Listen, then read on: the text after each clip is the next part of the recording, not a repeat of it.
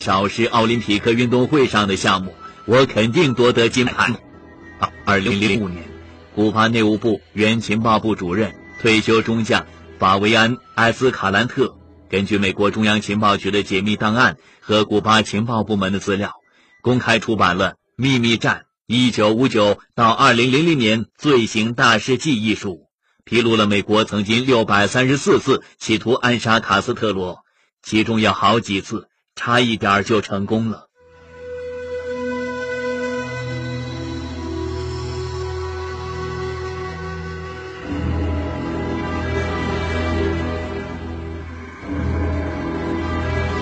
一九六二年三月的一天晚上，为国事忙碌了一天的卡斯特罗和往常一样，在两名贴身警卫的陪同之下，来到了位于哈瓦那市中心兰帕大街上的自由哈瓦那饭店。他径直走进了酒吧，点了一杯巧克力冰淇淋。自由哈瓦那饭店的冰淇淋堪称一绝，它也是卡斯特罗最为喜爱的饮品。冰凉爽口的冰淇淋常常能帮助他缓解工作的劳累，因此他逐渐养成了下班之后来到这里饮用冰淇淋的习惯。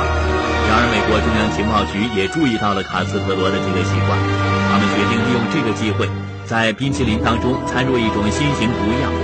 神不知鬼不觉地谋害卡斯特罗。为了这一项暗杀行动，中央情报局的毒药专家西德博士专门研制了一种含有氰化物的剧毒胶囊。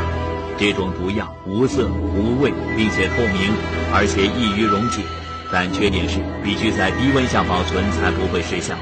为了消除暗杀活动的中心局背景，中心局委托黑手党成员德拉菲坎特将剧毒胶囊带到了古巴。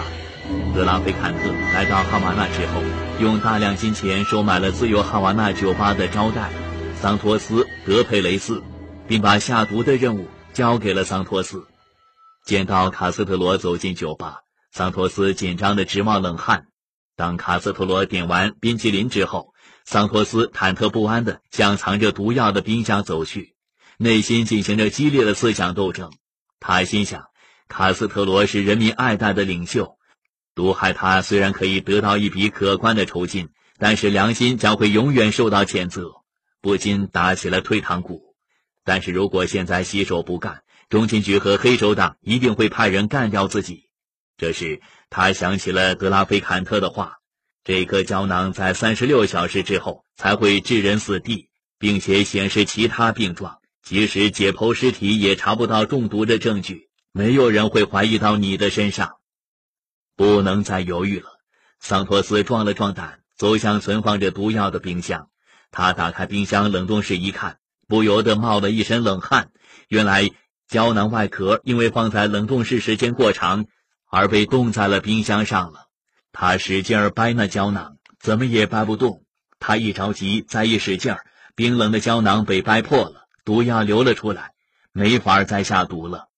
桑托斯自言自语地说。完了，一切都完了。上帝在保佑他。他一方面感到十分沮丧，另一方面也感到莫名的轻松。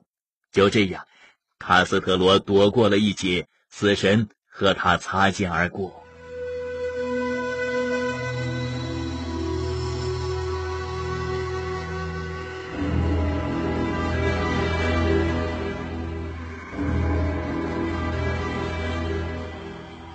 在过去的四十多年中，美国中央情报局曾策划过六百多次针对古巴领导人卡斯特罗的暗杀，但是无一成功。本期档案揭秘将为您介绍其中最为惊险的几次刺杀行动，揭开卡斯特罗屡次化险为夷的秘密。敬请收听本期的档案揭秘：美国中央情报局伸向卡斯特罗的黑手。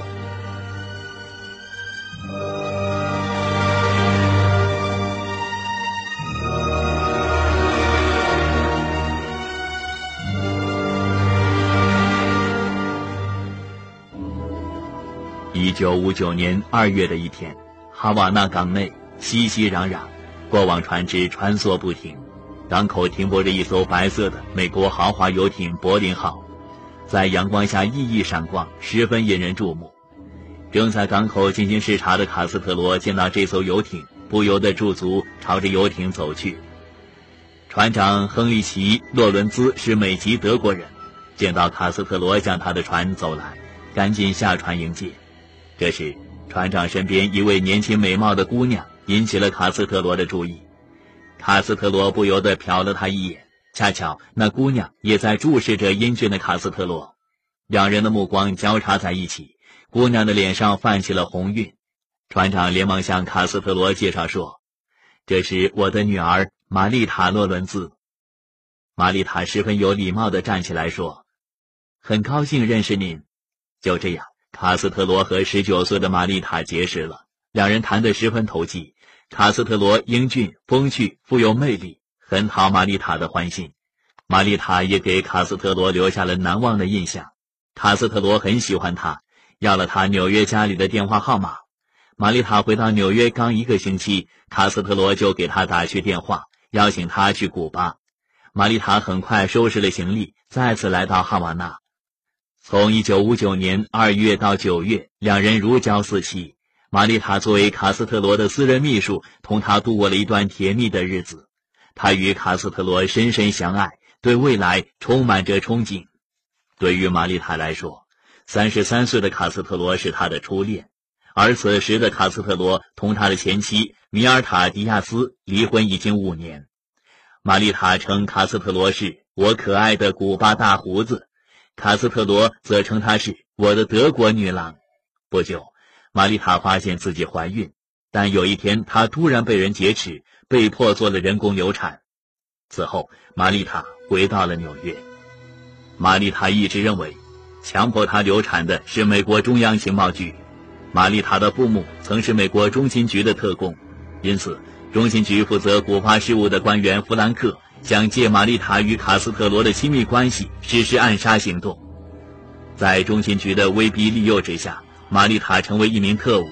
随后，他被送往迈阿密特务中心接受训练，他的私人教练是反共渗透旅的旅长盖利·帕特里克。盖利天天都要对玛丽塔进行洗脑，他说：“杀了卡斯特罗就能拯救世界，这是上帝的意志。”等等，同时又强迫他进行射击、爆破、暗杀等训练。玛丽塔后来回忆说：“中情局把我训练成机器人一样行事的人。”曾经轰动一时的新闻，悬而未决的事件，人物背后的人物，这里的故事并不简单。